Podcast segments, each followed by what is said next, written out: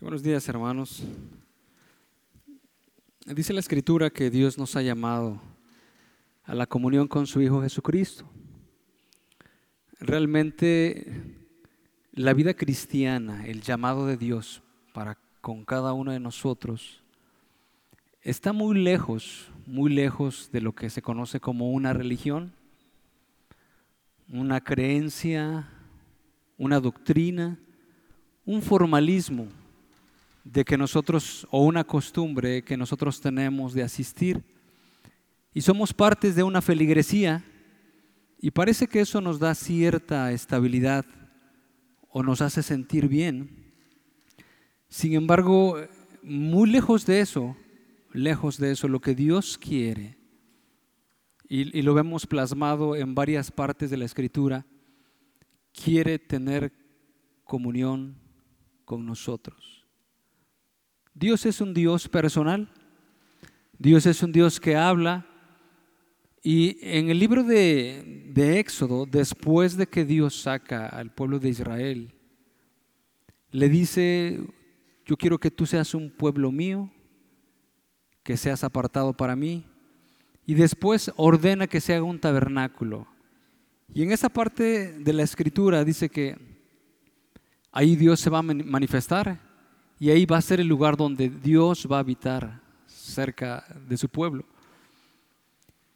Y realmente e, este llamado que Dios nos hace a cada uno de nosotros es, es, una realidad. Es una realidad en la cual nosotros escuchamos su voz a través de su palabra. Nosotros somos sensibles a su voz y por lo tanto también nosotros procedemos a la voluntad de Dios.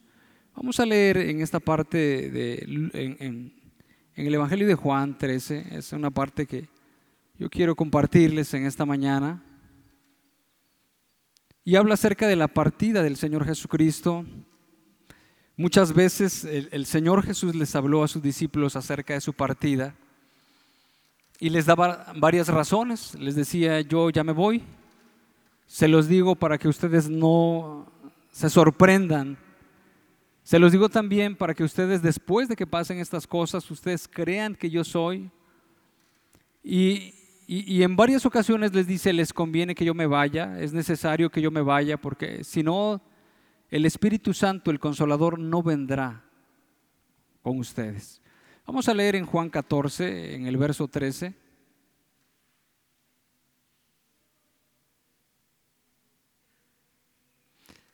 Dice de la siguiente manera, del 13 al 18, vamos a leerlo, Juan 13.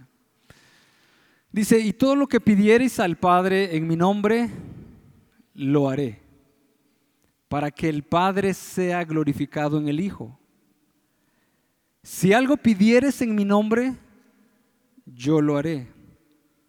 Si me amáis, guardad mis mandamientos, y yo rogaré al Padre, y os dará otro consolador para que esté con vosotros para siempre. El Espíritu de verdad, el cual el mundo no puede recibir porque no le ve ni le conoce, pero vosotros le conocéis, porque mora con vosotros y estará en vosotros. No os dejaré huérfanos, vendré a vosotros. Y en esta realidad, hermanos, con que Jesús estaba hablando a sus discípulos, les estaba diciendo, no los voy a abandonar, no los voy a dejar, no van a quedarse huérfanos, yo voy a mandar a otro igual que yo, que esté a un lado de ustedes. Él los va a guiar, él les va a enseñar, Él les va a mostrar la verdad, Él los va a conducir, Él los va a confortar, Él los va a consolar y Él va a hacer en ustedes lo que yo he hecho también con ustedes. Y eso es lo que ahorita vamos a hablar acerca del Espíritu Santo, de la persona del Espíritu Santo, de lo que Dios es para con nosotros. Vamos a pedirle a Dios que Dios nos ayude a entender su voluntad. Te damos gracias, Señor, por esta mañana que tú nos das, por los privilegios que nos concedes, Señor, y por la buena voluntad que tú tienes para con nosotros desde un inicio, mostrándonos la luz, llamándonos hacia el camino, mostrándonos también el camino, la verdad y la vida, Señor. Y es por esa causa que ahorita estamos aquí. Señor, nos has mostrado un camino diferente, nos has asombrado con tu persona, nos has dejado boquiabierto con la forma de proceder como tú lo haces, Señor. Y podemos decir que nosotros somos incompetentes por nosotros mismos. Padre, para en primera para convertirnos somos incompetentes por nosotros mismos, para seguirte somos incompetentes por nosotros mismos, para permanecer fieles a ti. Por lo tanto, pedimos de tu ayuda, Señor. Pedimos de tu ayuda, Espíritu Santo, en nuestras vidas, para que tú alientes, desaliento de vida en nuestros corazones y Padre, también queremos entender la verdad que dice en Juan 15, que nosotros sin ti nada podemos hacer y que apartados de la vid verdadera nosotros no podemos dar fruto, Señor. Ayúdanos a entender esta verdad. Ayúdanos a, conectarnos, a mantenernos firmes, Señor, en la vid, Señor, a estar conectados, Señor, con la fuente, Señor, que produce vida en nuestros corazones. Padre, a pesar, Señor, de las concupiscencias de la carne que vengan a nuestras vidas para querer disuadirnos, para querer separarnos del amor de Cristo, a pesar de cualquier otra cosa, Señor del cielo, ayúdanos a mantenernos firmes. Y de la manera como Cristo estuvo con sus discípulos, Padre, también así tú has prometido que el Espíritu Santo estará con nosotros. Padre, para que nosotros hagamos tu voluntad. En el nombre de Cristo Jesús te lo pedimos, danos de tu gracia, danos entendimiento, Señor, danos la capacidad, Señor, y mueve nuestros corazones para vivir como tú quieres en el nombre de Cristo Jesús. Abre nuestros ojos también, Señor. No permanezcamos dormidos, Padre. ¿Cuántas cosas nos pueden separar del amor de Dios? Padre, ¿cuántas cosas nos pueden distraer, Padre? permite que recibamos la palabra, la palabra que viene de ti, Señor, como de parte tuya. En el nombre de Cristo Jesús. Amén. Bueno, en esta parte donde el Señor Jesucristo ya se iba, eh, Él sabía lo que iba a acontecer. Él, entendía lo que iba a pasar, puesto que la Escritura dice heriré al pastor y las ovejas serán dispersas. Eh, a lo mejor ellos no comprendían bien del todo, porque en, versos anteriores eh, le dice el Señor Jesucristo a sus discípulos, yo ya me voy, y ustedes ya saben el camino hacia donde yo voy. Y los, discípulos le preguntan, nosotros no sabemos el camino, nosotros no sabemos a dónde vas. ¿Cómo pues nosotros sabremos el camino si no, si no sabemos a dónde vas? El Señor Jesucristo les dice, yo soy el camino, yo soy la verdad y la vida, y nadie viene al Padre sino por mí. Y entonces también eh, otra vez pregunta a otro de sus discípulos más adelante y le dice, bueno, muéstranos al Padre y nos basta. El Señor Jesús les dice, el que me ha visto a mí, ha visto al Padre. Creed que yo soy en el Padre y el Padre en mí, y si no, creedme por las mismas obras. Y entonces, este contexto nos da a entender que los discípulos entendían en parte, otra parte no entendían. En algún momento algunos pensaban a dónde se va a ir, algunos otros se va a ir a los griegos, se va a ir a los dispersos, les irá a predicar a otros. El apóstol Pedro se atrevió a decir, yo iré contigo, estoy dispuesto de ir incluso hasta la muerte. Pensaba que iba a ir hacia un otro lugar. Y tal vez también así nosotros estemos sin, eh, eh, en algún momento no teniendo clara la voluntad de Dios en nuestras vidas, no entendiendo de una manera clara las cosas espirituales y las cosas que el Señor Jesucristo iba a hacer. Y el mismo Señor sabía que después de su partida, que después de su muerte, porque él mismo lo dice. Dice, ¿por qué, eh, ¿por qué cuando les digo esto sus corazones se entristecen? Dice, en lugar de eso deberían ustedes estar alegres. ¿Por qué? Porque yo voy a mandar al Espíritu Santo y el Espíritu Santo va a estar con ustedes para siempre. Y entonces, eh, eso nos muestra también que, que, el pastor iba a ser quitado y a través de esta escena, entonces iba a haber confusión, como ya lo estaban teniendo ellos, estaban preguntando, ¿a dónde vas a ir? ¿Por qué no te podemos seguir? ¿Cómo es que te manifestarás a nosotros y no al mundo? ¿Y por qué dices en un momento voy a estar con ustedes, después ya no voy a estar con ustedes?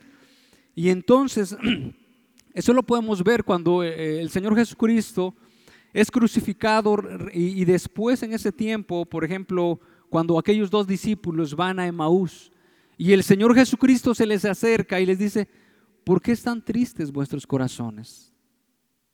Había tristeza.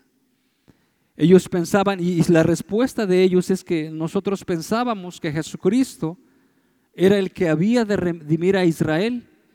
Ya son tres días. Y bueno, y, ellos se sentían defraudados. Ellos se sentían con temor porque realmente estaban atemorizados. Eh, la escena también nos muestra cómo Jesús llega y se manifiesta a ellos, se manifiesta a Tomás y le dice, Tomás, mete tus dedos en mi costado y comprueba. Estaban en esa situación. Entonces, el Señor Jesús les dice, yo no los voy a dejar huérfanos, yo no los voy a dejar solos. Va a venir el Espíritu Santo y el Espíritu Santo les va a guiar a toda la verdad. Él, es el consolador que va a estar con ustedes y los va a guiar a toda verdad. Yo quiero explicarles esta parte, quiero que lo leamos otra vez desde el verso 13, perdón, desde el verso 15 de Juan capítulo 14 y, y, nos centremos en algunas palabras importantes que quiero que veamos. Dice de la siguiente manera, si me amáis, guardad mis mandamientos. Yo rogaré al Padre y os dará otro consolador para que esté con vosotros para siempre ¿Cómo podría ser eso? El Señor Jesucristo ya no iba a estar con ellos. Y dice el verso 17, el Espíritu de verdad, el cual el mundo no, no puede recibir porque no le ve ni le conoce, pero vosotros le conocéis, porque mora con vosotros y estará en vosotros.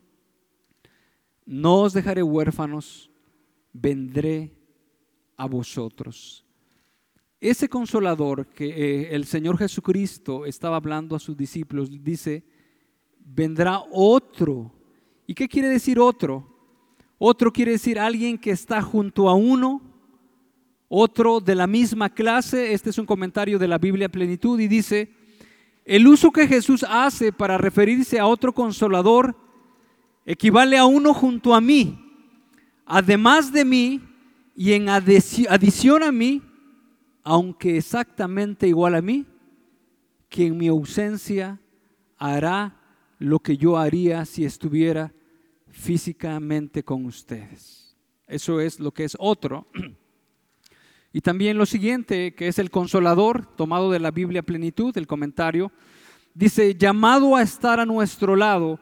La palabra significa a un intercesor, a un confortador, a un abogado, consejero, el Espíritu Santo guía a los creyentes a una mayor comprensión de las verdades del Evangelio, además de una ayuda y guía, da la fortaleza para soportar la hostilidad de los sistemas humanos. Ese Espíritu Santo que el Señor iba a enviar, que realmente ya no estaríamos solos, y es algo que nos deja a nosotros pensando, porque Realmente el creyente o la persona cuando cree en el Señor Jesucristo, cuando cree en el Evangelio, dice la Escritura que el Espíritu Santo ya empieza a morar en su vida.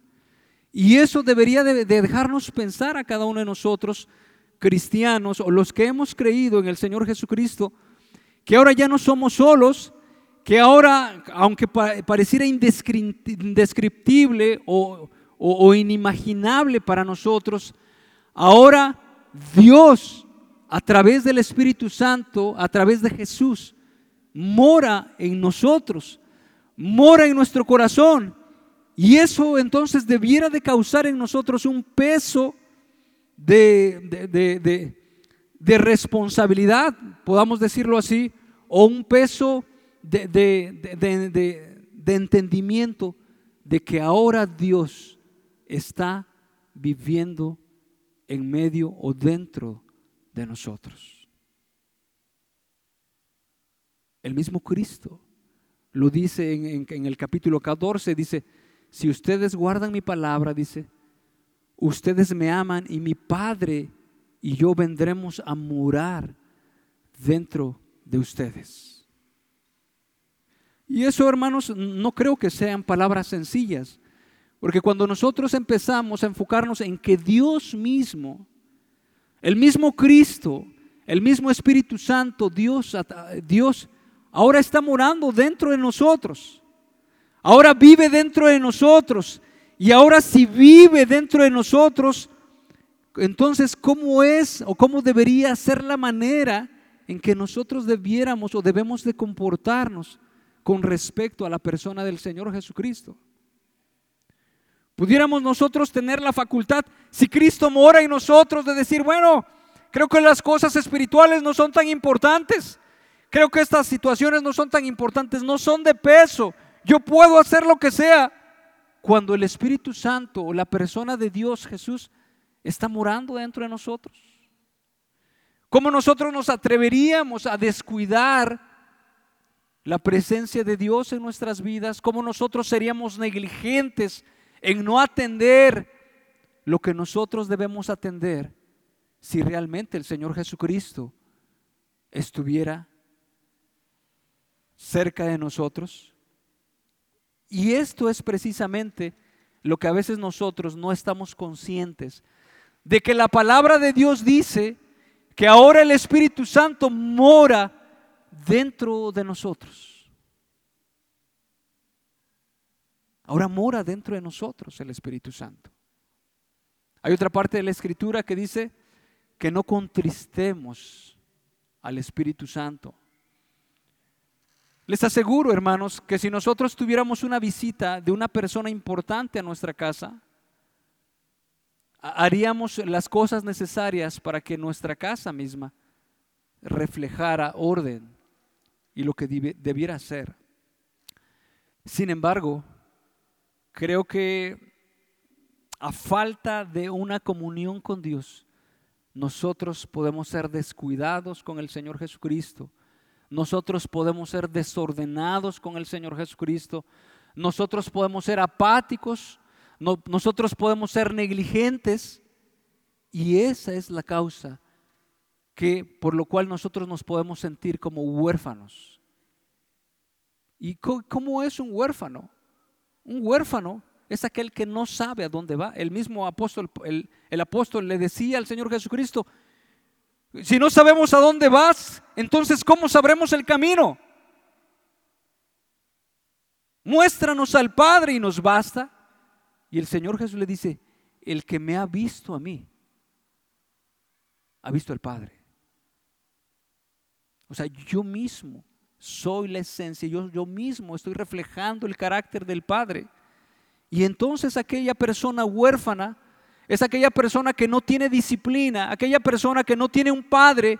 Y lo que representa un padre para un hijo es la autoridad, la disciplina, la dirección, la corrección, la claridad. Y cuando una persona vive como huérfano, no sabe a dónde va. No entiende el camino. No sabe los propósitos del Padre. La corrección que el Padre le da lo ve como algo injusto. Señor, ¿por qué me está pasando esto? No que me amas. Pero el hijo lo entiende.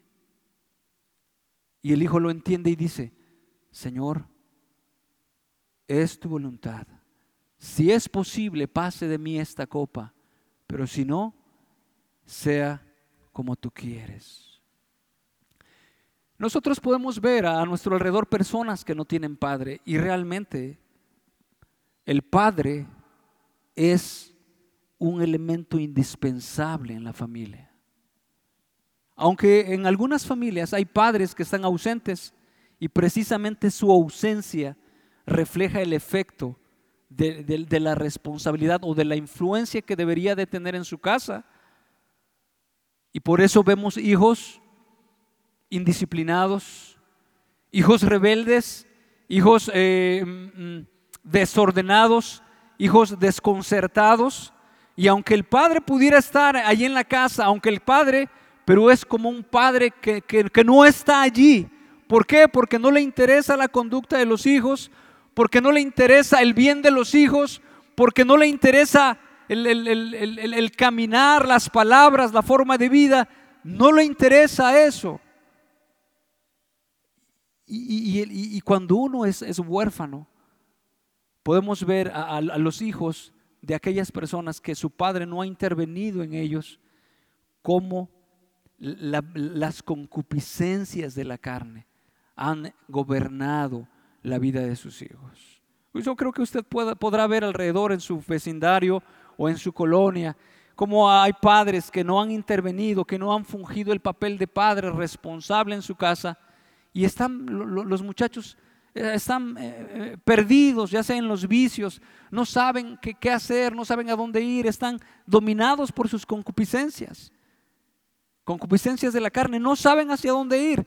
¿Qué, qué vas a hacer? Pues no sé, viven el día, el, hoy y, el momento para disfrutar, no tienen una visión clara de lo que vendrá el día de mañana, de lo que Dios espera de su vida, de su, de su carácter, de su conducta, de su forma de ser.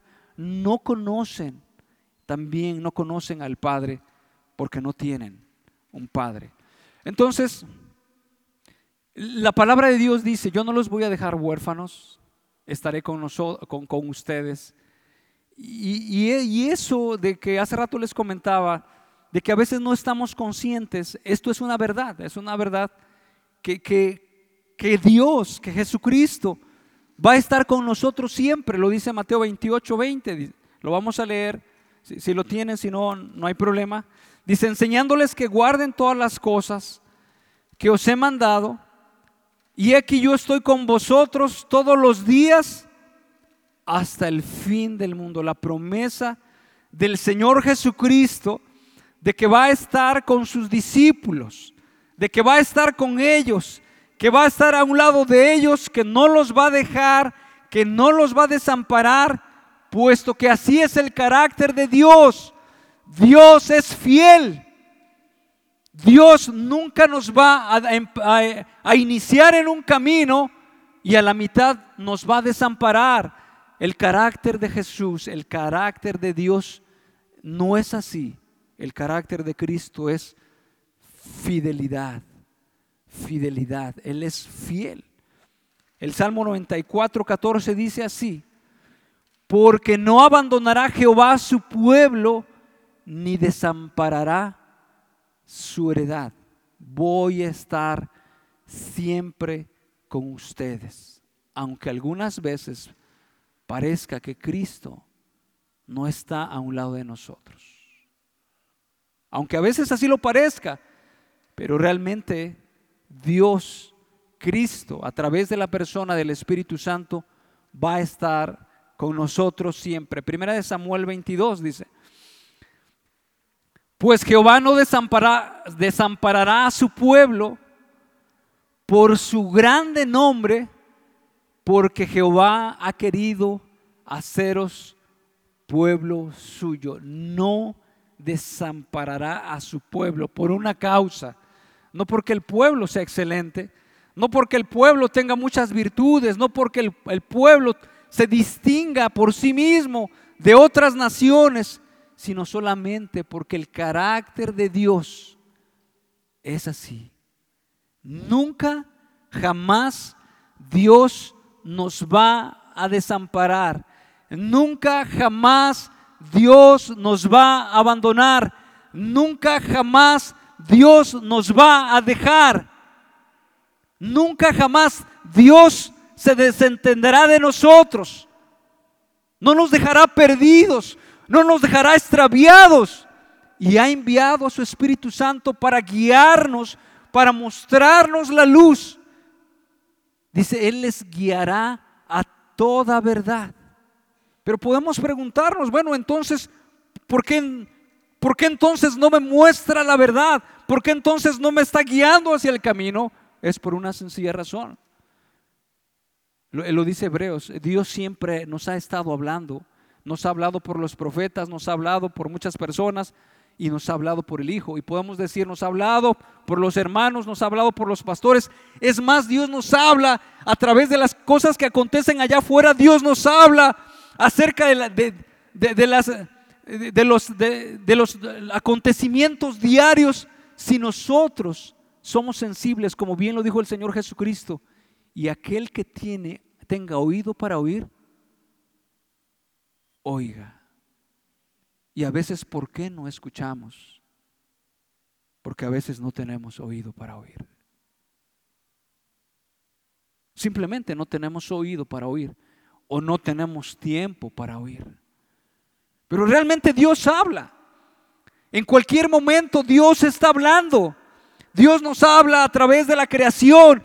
Dios nos habla a través de un hermano. Dios nos habla a través de un niño de tres años. Nos habla. Nos habla a través de un anciano. Nos habla a través de lo que está pasando. Lo que hace rato nos decía el hermano. De todas las cosas Dios nos está hablando. Y realmente es lo que, lo que Dios, Dios quiere estar con nosotros. Entonces, Dios es fiel, así lo dice su palabra y es esto lo que estamos viendo, que va a estar con nosotros para siempre, para siempre. Jesús ya no está en persona como lo vieron sus discípulos.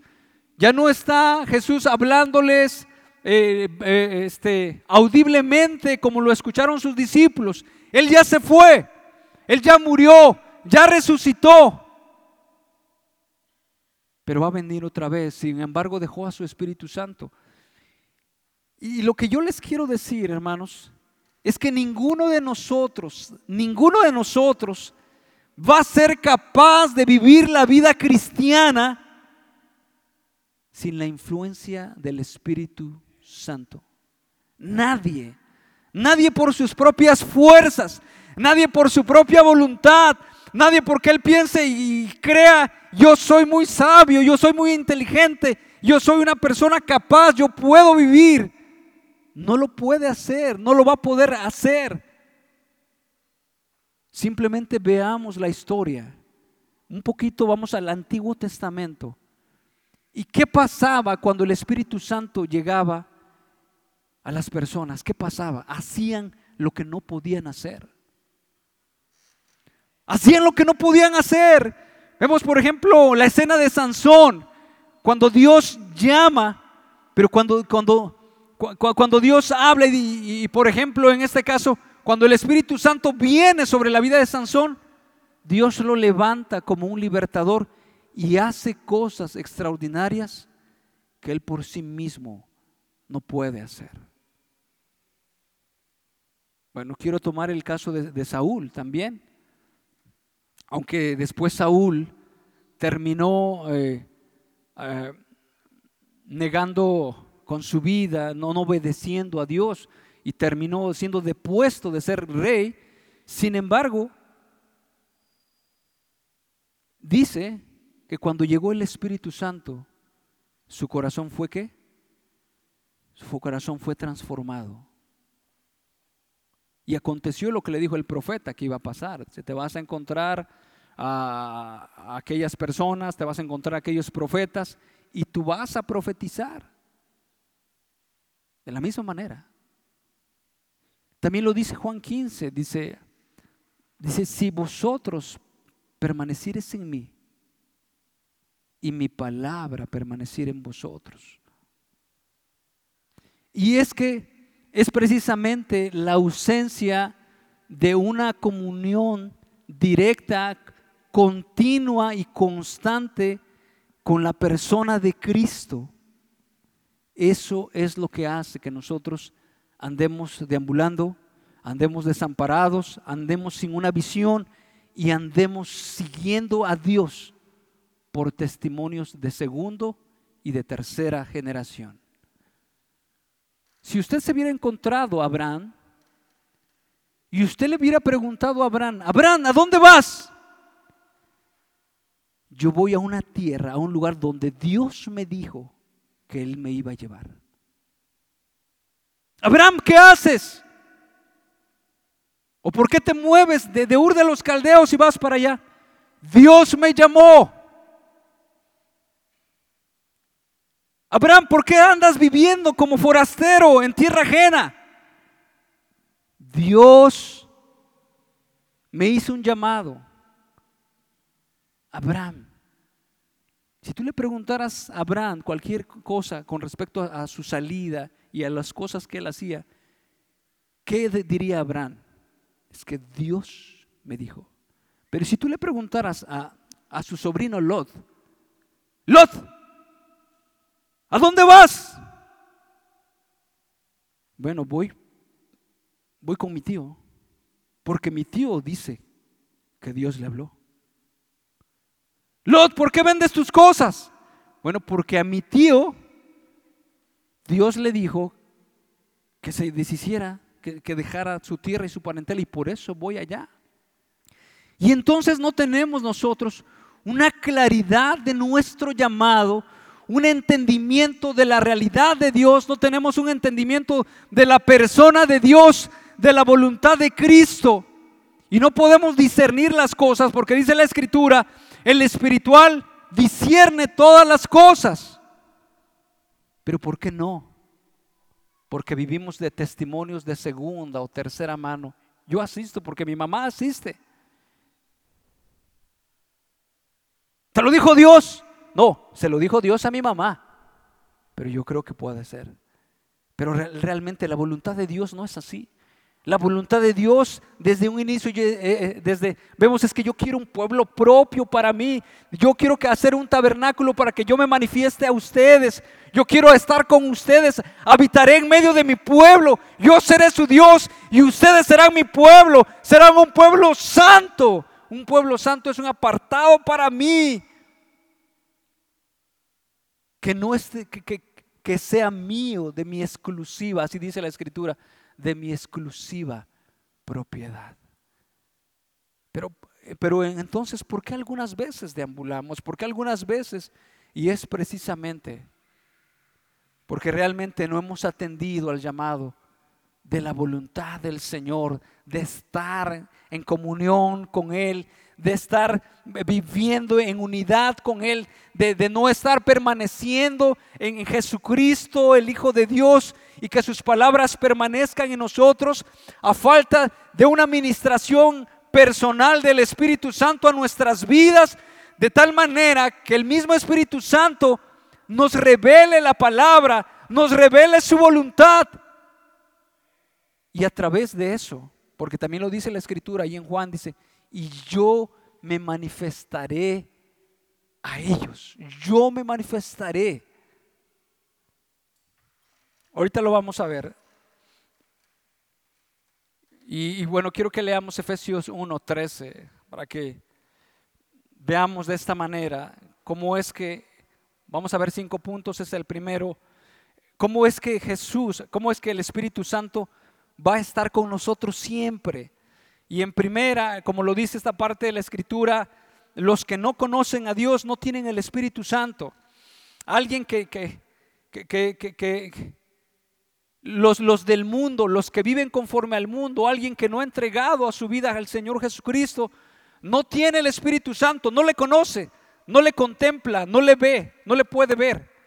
Y no es que seamos místicos y que veamos figuras y que veamos luces, sino más bien no le ha visto en persona. La persona del Espíritu Santo, la persona de Cristo no le ha sido revelada a su vida de tal manera que esa influencia empiece a permear su forma de vivir, su forma de hacer, su forma de andar y de esa manera de testimonio de la verdad. Vamos a leer en, en, en esta parte, en Efesios 1.13, en Él también vosotros, habiendo oído la palabra de verdad, el evangelio de vuestra salvación, y habiendo creído en él, fuiste sellados con el Espíritu Santo de la promesa. Una persona que no cree en Dios, una persona que no, no se ha arrepentido y creído en el Señor Jesucristo, no tiene el Espíritu Santo. Podrá tener imaginaciones, podrá suponer, podrá tener algunas supuestas revelaciones, sin embargo, el Espíritu Santo no le va a guiar a la verdad. El punto número dos dice, el Espíritu Santo nos va a enseñar todas las cosas y recordará todo lo que yo os he dicho. Vamos a leer en Juan 14, 26, dice, mas el consolador, el Espíritu Santo, a quien el Padre enviará en mi nombre, Él os enseñará todas las cosas y os recordará todo lo que yo os he dicho. Las palabras de Cristo, las palabras que usted medita, las palabras que usted lee, las verdades que usted eh, se apropia cada mañana, cada día, esas mismas verdades el Espíritu Santo se las va a recordar. Nos enseñará conforme a la verdad y nos recordará conforme a la verdad porque Cristo es la verdad. Vamos a leer este pasaje de Efesios 4:20, cómo es que ahí el apóstol está, está apuntando a una verdad que, creo nos, es importante que nosotros la, tomemos. En el verso 20 dice, mas nosotros no habéis aprendido así a Cristo. Si en verdad le habéis oído, ellos no habían estado con el Señor Jesucristo físicamente, los, los, congregantes de esa iglesia de, de Éfeso. Dice, y habéis sido por él enseñados, o sea, si realmente has escuchado las palabras de Cristo, si realmente Cristo te ha enseñado conforme a la verdad que está en Jesús, en cuanto a la pasada manera de vivir, despojaos del viejo hombre que está viciado conforme a los deseos engañosos. En otras palabras, la presencia del Espíritu Santo, la presencia de Cristo, la presencia de Dios el Padre en nuestras vidas va a hacer que nosotros mismos nos va a enseñar a qué? A despojarnos de una vida impía. De una vida que está que quiere ser dominada por la desidia, de una vida que quiere ser dominada por la flojera, por una vida que está queriendo ser dominada por la indisciplina, por una vida que está queriendo ser dominada por la irresponsabilidad, por una vida que está queriendo ser dominada por cuanta pasión venga a la vida de la persona. Y el mismo libro de Hebreos dice, nosotros, porque no hemos recibido un espíritu de temor, sino más bien hemos, hemos recibido ese espíritu de poder, de amor y de dominio propio. Realmente, realmente eso nos lleva el Espíritu Santo. Dios nos lleva a eso a una vida que ya no se conforma a las concupiscencias de la carne. La escritura dice que la carne es débil, mas el espíritu está dispuesto.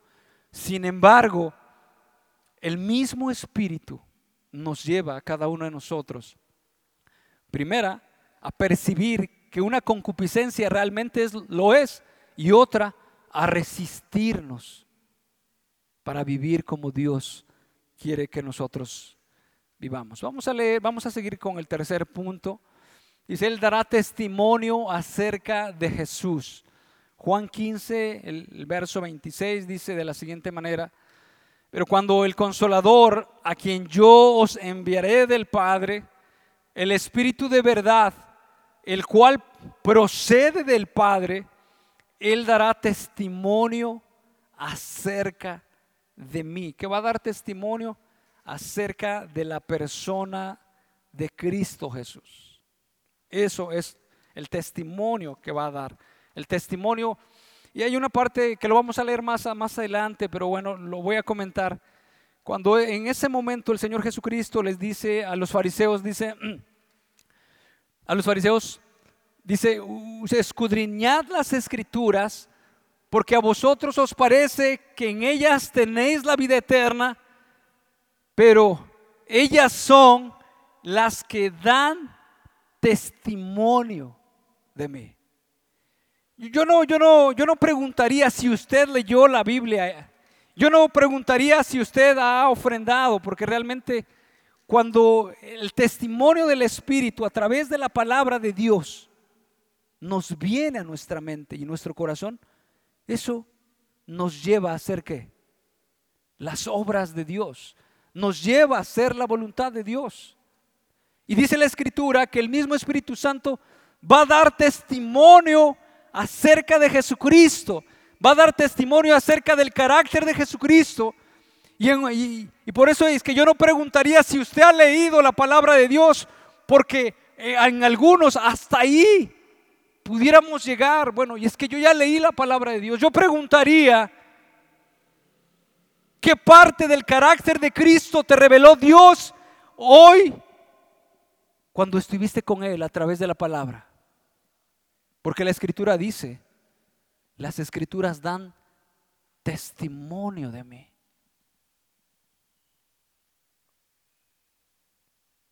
Y podemos saber conceptos, podemos saber historia, podemos saber personajes, podemos saber todo esto. Pero ¿qué parte del carácter de Cristo ha sido revelado? Nos ha sido impregnado, que nosotros nos quedemos asombrados con la boca abierta. Cristo se está revelando a mi vida.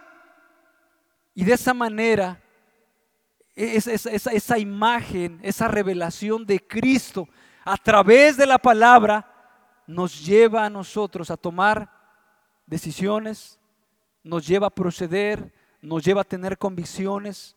Yo preguntaría, ¿qué tanto Cristo está siendo revelado en tu devocional? ¿Está siendo revelado la persona de Cristo?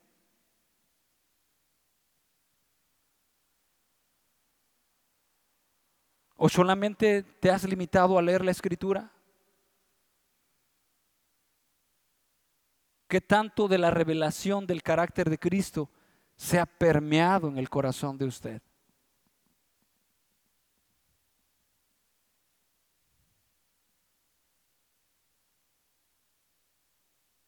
Porque sí, es cierto, alguien nos ha dicho, la memorización, a veces no lo memorizamos, ni algunas veces eso.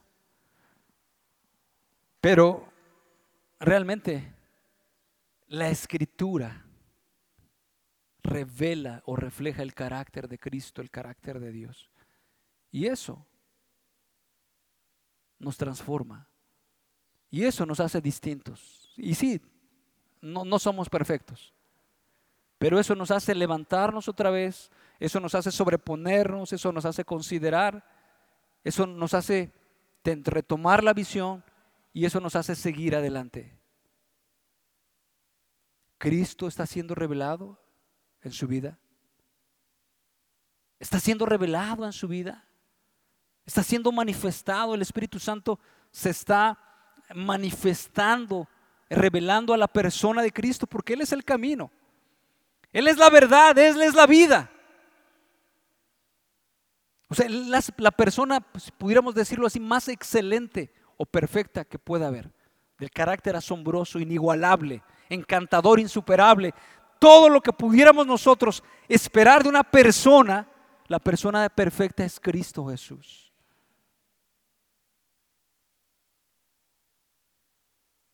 Él es la verdad.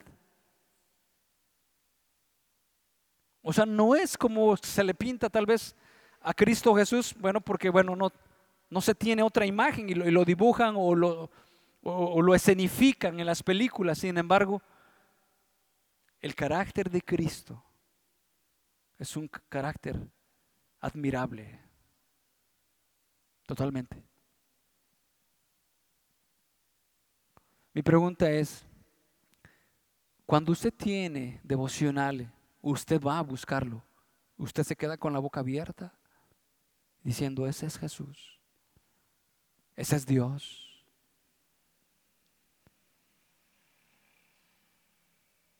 Y dice la escritura que el Espíritu Santo nos va a recordar esas verdades. Nos va a recordar, nos va a recordar, nos va a recordar en cualquier momento de necesidad. El Señor nos va a recordar, nos va a recordar la palabra, nos va a recordar la verdad, nos va a recordar sus propósitos. ¿Por qué? Porque es el Espíritu Santo. Es el mismo Dios que va a estar a nuestro lado para estimularnos, el confortador, el consolador, para hacer la obra que, realmente tenemos que hacer.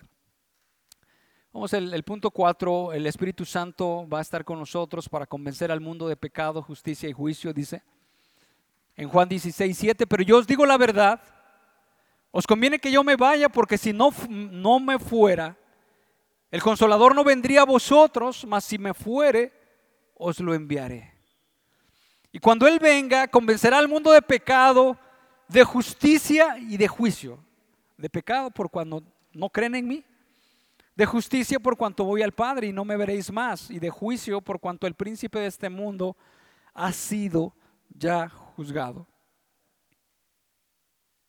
Realmente, entonces necesitamos la influencia del Espíritu Santo y eso y esa verdad nos lleva a nosotros a confiar. Si es cierto, tenemos que hacer lo que Dios quiere que nosotros hagamos, pero también tenemos que vivir en confianza. Alguien ha comentado, y es cierto, nosotros nos podemos agotar hasta el cansancio de estar repitiendo, de estar haciendo cualquier cosa, o es más, para asunto más práctico, nosotros mismos quisiéramos convertir, o por nuestras palabras, o por nuestra impertinencia, hacer convertir a alguien. Y le podemos decir de mil maneras, pero dice la escritura que el Espíritu Santo va a ser quien redarguya de pecado. Entonces, ¿qué es lo que yo tengo que hacer? Simplemente, si Dios me manda a predicar la palabra, tengo que predicar la palabra.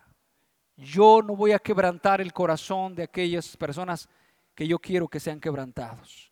Yo no voy a cambiar a las personas. Yo por mi propia fuerza no lo voy a poder hacer. Yo tengo que obrar a la manera que Dios quiere que yo obre y confiar, así como el labrador hace la obra que hace, empieza a barbechar, empieza a trabajar, siembra, sin embargo el labrador no tiene el poder de hacer germinar la semilla, ¿o sí? Sin embargo el labrador no tiene el poder de hacer llevar las nubes y derramar el agua, ¿o sí? Sin embargo, el labrador no tiene la facultad ni el poder de, llevar el sol y alimentar a través de lo que se llama fotosíntesis y todo eso para que esa planta produzca. No lo puede hacer. No lo puede hacer. Es más, ni el hombre ha podido inventar una semilla. La puede modificar, pero no ha podido inventar una semilla. De una planta, que la invente. Esta es una planta, ya la inventé. No puede. ¿Por qué digo esto, hermanos? Para que no caigamos en un extremo. Un extremo es que, bueno, yo dejo todo a Dios y yo no hago nada. Pero, pero también el otro extremo es querer que yo, pero con nuestra constante impertinencia. Quiero decir que cuando nosotros lo tomamos ya muy personal y que va a ser que por nuestra muy siendo muy, muy, muy intencionales o, o lo vamos a convencer. Es más, Job decía, no lo convence el hombre. ¿Quién lo va a convencer? Dios es el que lo convence. Sin embargo, si Dios me manda a predicar, voy a predicar. Si Dios me manda que ore, voy a orar y a través de la oración el Espíritu Santo y la persona de Jesús se manifiesta en mi vida. Y lo podemos conocer. El punto 5 guiará la verdad. Juan 16 dice, verso 13, pero cuando venga el Espíritu de verdad, Él os guiará toda la verdad, porque no hablará por su propia cuenta, sino que hablará todo lo que oyere y os hará saber las cosas que habrán de venir. Él me glorificará porque tomará de lo mío y os lo hará saber. Todo lo que tiene el Padre es mío. Por eso dije que tomará de lo mío y, os lo hará saber. Lo que hace el Espíritu Santo es nos guía a la verdad. Dios, el Espíritu Santo no va a ser contrario a la voluntad de Dios, no puede ser.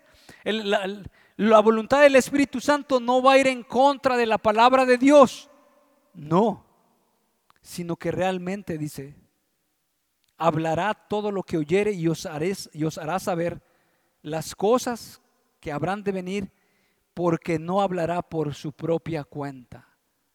No hablará de esa manera. Y el Espíritu Santo va a glorificar a, Cristo Jesús.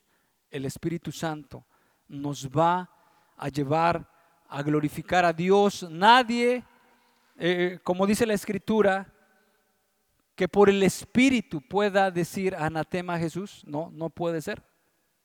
Porque el mismo Espíritu nos lleva a cada uno de nosotros a glorificar a Cristo Jesús. Ok, ahora tengo una pregunta. ¿Por qué a veces vivimos como huérfanos o desamparados? Y en este contexto que dice Juan, hay, unas esas verdades que me han hecho meditar y que me han dejado pensar. Dice, eh, en Juan 14, en Juan 14, que algunas veces eh, esa palabra, que es una palabra viva y, que tiene poder eh, en, muchas ocasiones o, en, algún momento nosotros, a falta de una seriedad con Cristo mismo, a falta de una seriedad con Dios, no puede ser revelado el carácter de Cristo para nosotros y mucho menos ser permeado en nuestros corazones. Vamos a leer Juan 14, 20. Dice, en aquel día vosotros conoceréis que yo estoy en mi Padre, yo estoy en mi Padre, y vosotros en mí, y yo en vosotros, una presencia permanente de Dios, una presencia permanente del Espíritu Santo que es una realidad. Lo es, no es algo místico, no es algo como eh, que, estemos nada más teniendo de, de, una doctrina de pura letra. Es una verdad y es una realidad. Y el verso 21 dice, el que tiene mis mandamientos, el que tiene mis mandamientos y los guarda, ese es el que me ama. Y el que me ama será amado por mi Padre. Y yo le amaré y me manifestaré a Él.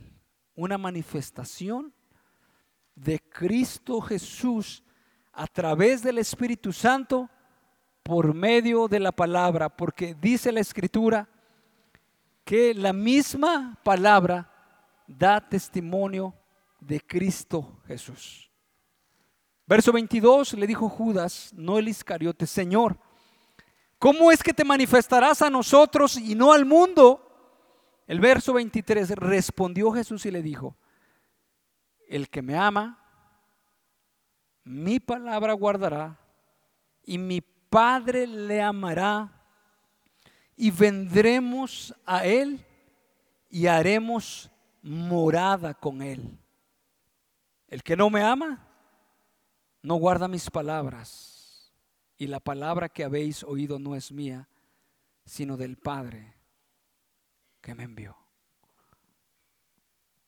Esa manifestación, aquí que dice el verso 21, me manifestaré. Una definición es hacer que brille. Puede ser entendido como aparecer. Me apareceré a Él. Voy a ser visto por Él me voy a revelar a Él, hacerse visible, presentarse uno mismo a la vista de otro, designa la autorrevelación de Jesús a los creyentes. Y esto es precisamente que a través de la palabra, a través del testimonio de las escrituras que nosotros vamos a conocer a Dios a través del Espíritu Santo.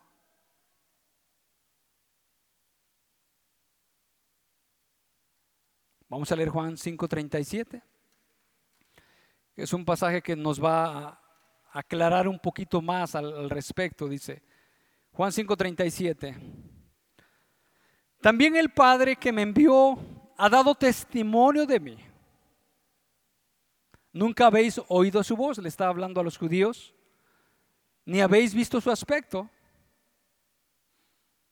ni tenéis su palabra morando en vosotros, porque a quien Él envió, vosotros no creéis.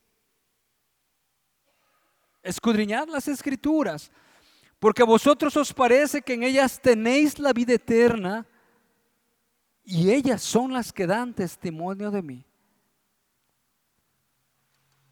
Eran los judíos.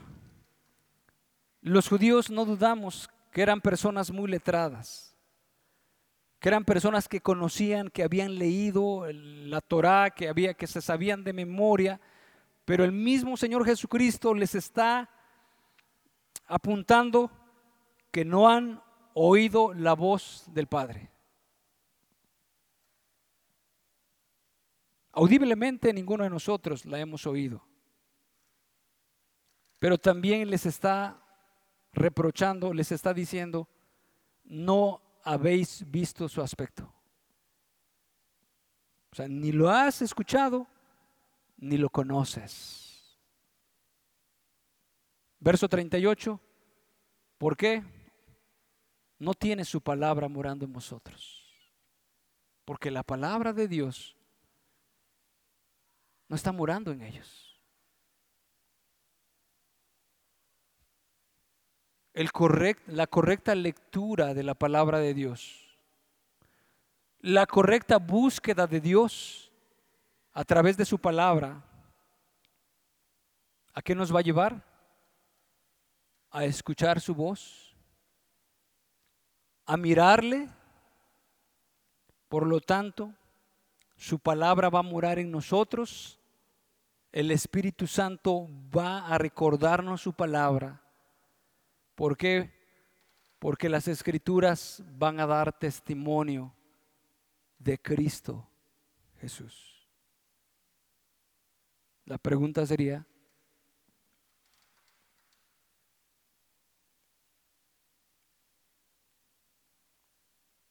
¿está escuchando la voz de Cristo? está contemplando a Cristo Jesús? ¿Le está conociendo? ¿Le está mirando? ¿Le está siendo revelado el carácter de Cristo? ¿Le está siendo revelado? ¿Conoce usted a, Cristo? ¿Está usted, ¿Está usted conociendo a Cristo? ¿O solamente está conociendo la doctrina? Una doctrina. Pero no conoce a Dios.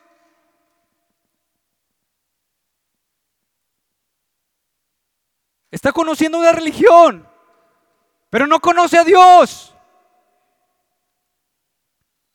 Está conociendo la Biblia, pero no conoce al autor de la Biblia.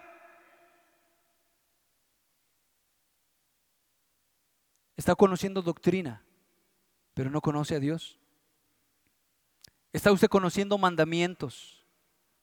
Y es que ahora no tengo que hacer esto, ahora no tengo que hacer esto, y no tengo que hacer esto y esto. ¿Y qué más tengo que hacer para ser salvo? Pero no conoce a Dios. El carácter de Cristo no le está siendo revelado. El carácter de Cristo no, no, usted no está viendo con sus ojos a Cristo Jesús y ni le está conociendo. Por eso vive como un huérfano, desconcertado. ¿Y ahora qué hacemos? Porque la revelación del carácter de Cristo no le está dirigiendo. ¿Hacia dónde le va a llevar Cristo? ¿Hacia dónde le va a llevar Cristo? ¿Hacia dónde le va a llevar el Espíritu Santo? Si pues habéis resucitado con Cristo, buscad las cosas de arriba y no las de la tierra. ¿Hacia dónde le va a llevar Cristo?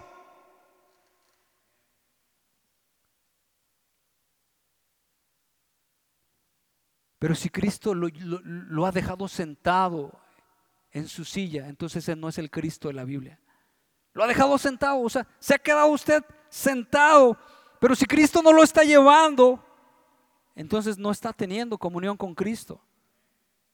Porque cuando Dios se le apareció a Abraham, le dijo, vete de tu tierra y de tu parentela, y yo te voy a llevar a una tierra que yo te mostraré. Y usted le preguntaría a Abraham, ¿a dónde vas? Voy porque Dios me dijo que dejara Ur de los Caldeos y voy a un lugar donde Dios me va a llevar. Había una claridad en su vida. Dios quiere esto de mí. Dios quiere esto de mi familia. Dios me va a bendecir así. Y él fue el llamado, el padre de la fe. Yo no sé cómo pensaría, porque bueno, pero sí tenemos mucha evidencia de su forma de pensar. Él estaba completamente confiado de que si Dios le pedía a su hijo, el mismo Dios tendría el poder de resucitarlo y otra vez volverlo a la vida para cumplir la promesa que Dios le había dado. La palabra de Dios a través del Espíritu Santo influencia a nosotros fe. El Espíritu Santo no nos va a dejar ahí sentados. El Espíritu Santo nos va a llevar a hablar. Y no es necesario llevar un micrófono y una bocina al parque, aunque si lo puede hacer, hágalo. No es necesario, quiero decirlo. El Espíritu Santo en cualquier momento y en cualquier ocasión le va a llevar a decir a alguno, la palabra de Dios dice así, esté usted en la tienda, usted esté trabajando, usted vaya en la combi, usted vaya en la calle, usted esté en la escuela, usted esté en cualquier lugar, el Espíritu Santo le va a dar claridad de las cosas. Esté con su esposa, con sus hijos, con su familia, con quien sea. El Espíritu Santo le va a llevar a hablar lo que las escrituras le han revelado del carácter de Cristo.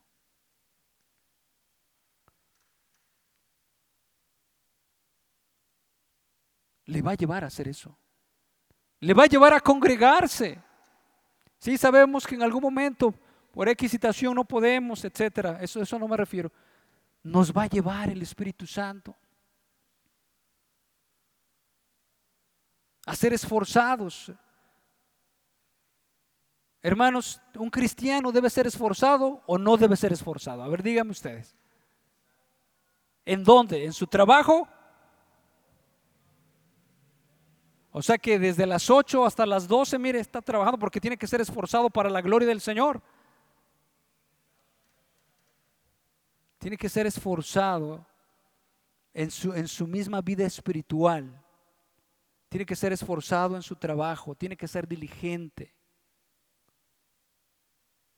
Tiene que ser esforzado con su familia. No es el hombre que tiene 30 años y que no está enfermo y que en domingo está acostado tres, cuatro horas. No, porque es domingo, estoy muy cansado.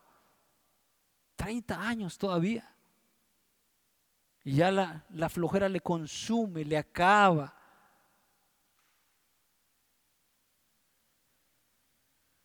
Porque entiende los tiempos que, dice, que, que redargullamos qué, que redimamos qué, el tiempo, porque los días son malos. ¿Y quién nos va a llevar a ese entendimiento de la claridad? Que tengo que ser esforzado, que tengo que ser disciplinado, que tengo que ser diligente. ¿Quién? Cristo a través del Espíritu Santo por medio de su palabra.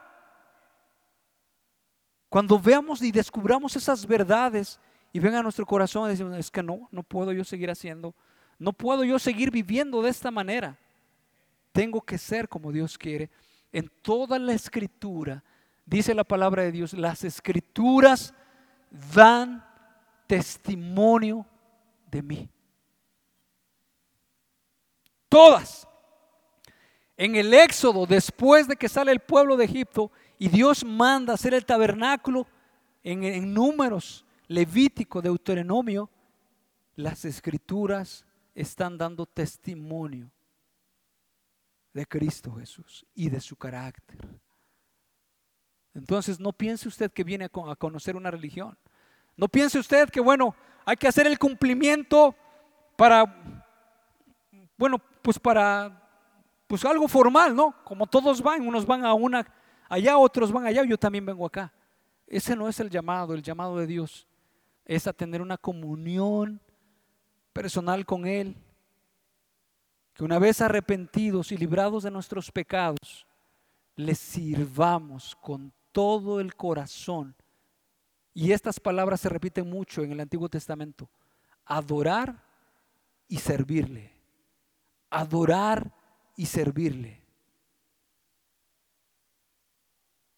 La vida de los israelitas antes de que entraran a la tierra prometida, o, por lo menos en el Éxodo, cómo es que Dios declara toda principios, verdades, leyes o como usted quiera decirlo, estatutos para regir su vida, toda, toda. Dios gobernaba su vida.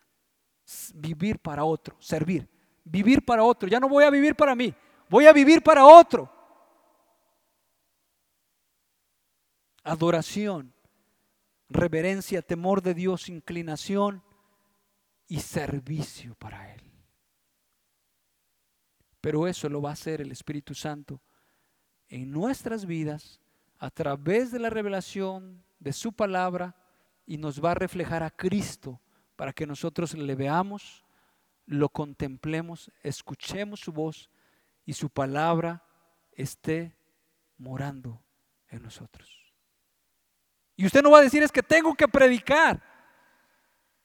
Mejor llénese del Espíritu Santo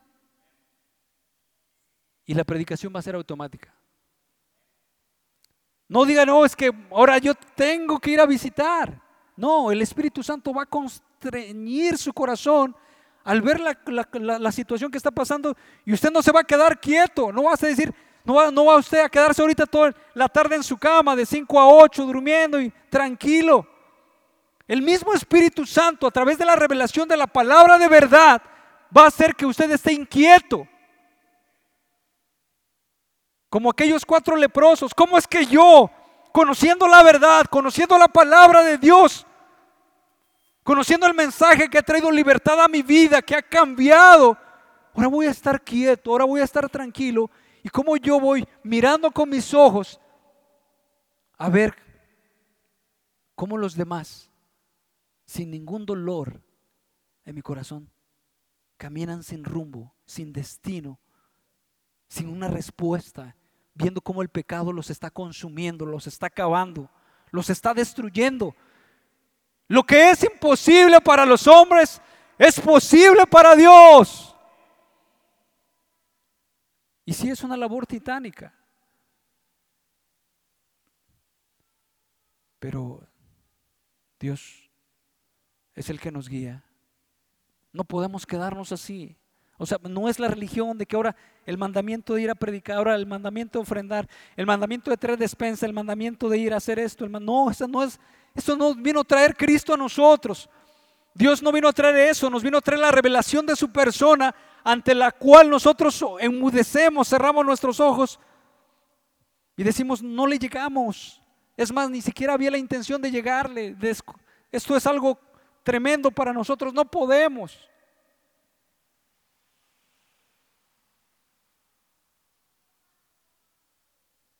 Y ahora viendo, siendo renovados por su palabra, a través del Espíritu Santo, a través antes del arrepentimiento, ahora podamos vivir para Dios.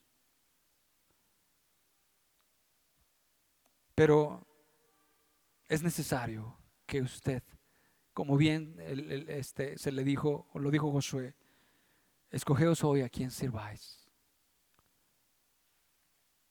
Sea determinante. Busquemos a Dios, digámosle, Señor, dame fuerzas, dame claridad. Y que el Señor también concentre nuestra vista para que nosotros hagamos lo que tenemos que hacer. Somos diferentes. Somos diferentes sin lugar a dudas, tenemos que trabajar en diferentes áreas. Pero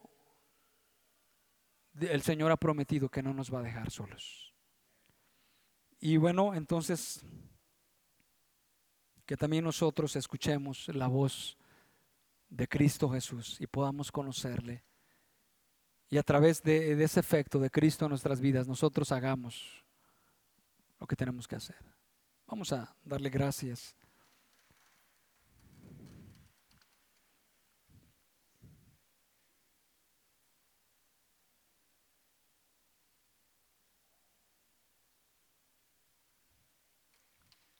Eh, Señor, gracias por esta tarde que tú nos has dado. Em, sin lugar a dudas,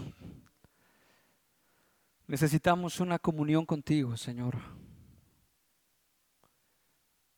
Y esa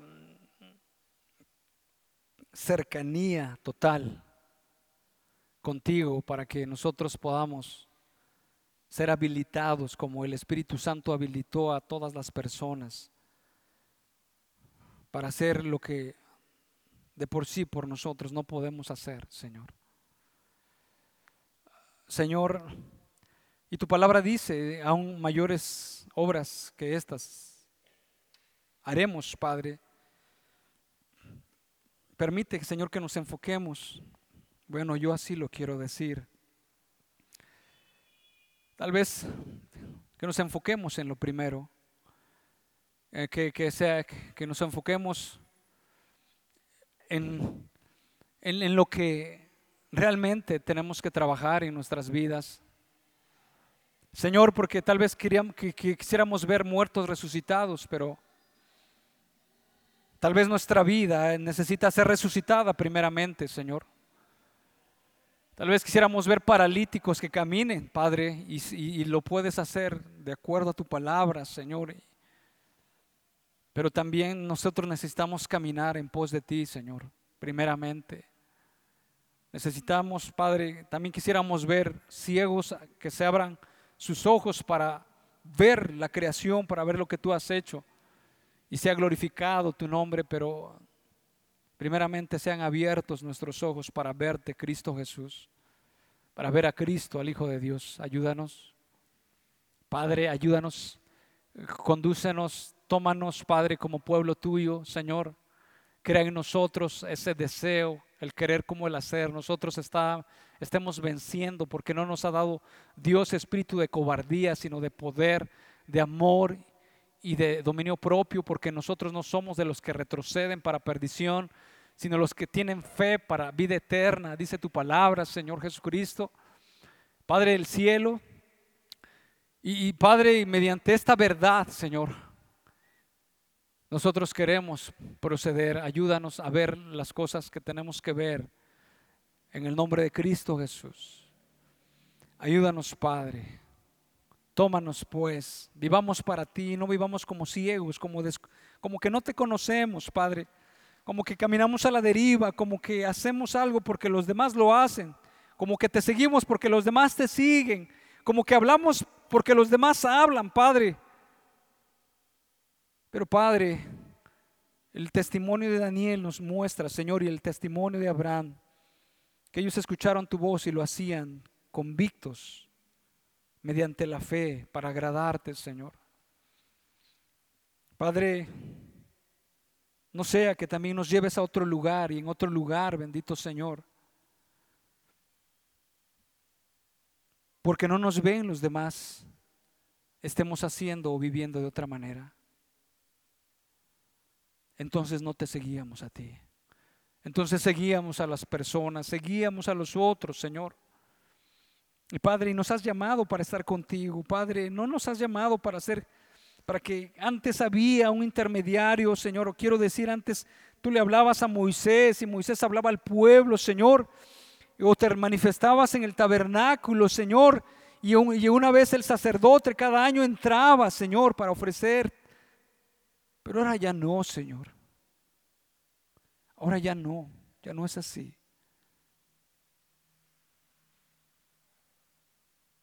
Ahora, Señor, podemos entrar, podemos hablar contigo, podemos, Señor, verte, podemos conocerte. Habilita nuestros cuerpos, habilita nuestras vidas para hacer lo que tú quieres. En el nombre de Cristo Jesús. Amén.